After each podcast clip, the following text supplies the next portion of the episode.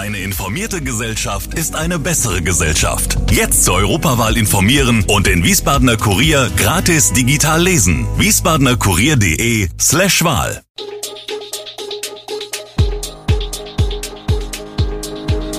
Gude, unser morgendliches News Update. Das Wichtigste aus Wiesbaden für Sie im Überblick. Guten Morgen aus Wiesbaden an diesem 17. Juli. Die Rathaussanierung wird teurer als gedacht. Bad Schwalbach und Geisenheim haben Weinfest gefeiert und die Frauenfußball-Weltmeisterschaft startet bald. Das und mehr hören Sie heute im Podcast. Zwischen den Wiesbadener Stadtteilen Kastell und Erbenheim soll mit dem Ostfeld ein neuer Stadtteil für bis zu 12.000 Menschen entstehen. Darüber hinaus soll auch das Bundeskriminalamt dort einen neuen Standort erhalten. So hat es die Stadtverordnetenversammlung von Wiesbaden mehrheitlich beschlossen. Doch das Projekt ist umstritten. Während CDU, SPD, FDP und Volt das Bauvorhaben vorantreiben wollen, treten Linke und Freie Wähler auf die Bremse. Die Gegner des Projekts befürchten negative ökologische Auswirkungen und kritisieren hohe Kosten sowie die Nähe der geplanten Wohnungen zum Militärflughafen. Die Grünen wollen vor einer Entscheidung weitere Gutachten zum Ostfeld abwarten. Oberbürgermeister und Stadtplanungsdezernent Gerd-Uwe Mende von der SPD versprach derweil vollständige Transparenz. Das Ostfeld ist eine Option zur Schaffung von Wohnraum. Jetzt geht es um das Wie, sagte der Oberbürgermeister. Laut der vertieften Kostenschätzung für die Sanierung des Wiesbadener Rathauses wird dieses deutlich teurer. Nun wird mit Gesamtkosten in Höhe von rund 93 Millionen Euro gerechnet. Das sind 17 Millionen mehr, als noch vor einem Jahr veranschlagt worden waren. Im Juli 2022 stimmte die Stadtverordnetenversammlung mehrheitlich für die teurere Sanierungsvariante 2b, die zusätzlich zu den unbedingt nötigen Arbeiten auch funktionale Verbesserungen im denkmalgeschützten Bau vorsah. Zur Auswahl standen damals vier Varianten, deren Kostenrahmen sich zwischen 59 Millionen Euro für die Minimalsanierung und 81 Millionen Euro bewegten. Nach Bekanntwerden der neuen Zahlen war das Projekt nun erneut Thema in der Stadtverordnetenversammlung. Dort setzte sich das Viererbündnis aus Grüne, SPD, Linke und Volt mit seiner Meinung durch, trotz der Kostensteigerung an der bisherigen Planung festzuhalten. Von der Opposition gab es reichlich Kritik. Am Montag hat das 44. Bad Schwalbacher Weinfest zum letzten Mal in diesem Jahr geöffnet.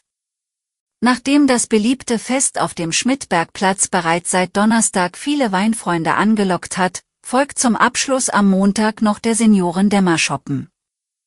Der beginnt ab 17 Uhr und gilt traditionell als ein Höhepunkt des Bad Schwalbacher Weinfests. Auf dem Festgelände wird an sechs Ständen Wein von Rheingauer Winzern ausgeschenkt. Die Auswahl reicht von Riesling bis zu Sauvignon Blanc Weinen. Herzhaftes Essen gibt es selbstverständlich auch. Und aus Limburg ist ein Eisstand gekommen, bei dem sich Kunden ihre Portion selbst gestalten können, bis hin zu Schokonougat-Soße oder frischen Erdbeeren als Topping. Nicht ganz glücklich finden allerdings viele, dass sich das Weinfest diesmal an zwei Abenden mit den Kultursommerveranstaltungen im Kurpark überschneidet. Kommendes Jahr soll das nicht der Fall sein, haben die Verantwortlichen versprochen. Der Regen sorgte am zweiten Tag des Geisenheimer Lindenfestes für zwiespältige Gefühle. Allerhand Hilfsmittel kamen zum Einsatz, um Tische und Sitzplätze trocken zu halten. Die geplante Aufführung der Johannes de Laspi Schule musste zwar verkürzt werden, das Publikum war dennoch begeistert. Trotz des Wetters war die Stimmung gut, und Standbetreiber sowie die zahlreichen Besucher zeigten sich zufrieden. Am Nachmittag, als der Regen nachließ, lockte das Weinfest noch mehr Gäste an, darunter auch viele junge Leute. Auf dem Fest wurde außerdem das kulinarische Angebot erweitert, zu den Neuheiten zählte unter anderem ein Stand mit indonesischem Essen, der gut besucht wurde. Zwischen Dom und Römerplatz konnten die Besucher Produkte aus der Region kaufen.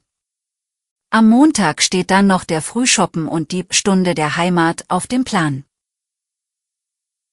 Ab dem 20. Juli übertragen ARD und ZDF alle Spiele der Frauenfußball-Weltmeisterschaft in Australien und Neuseeland.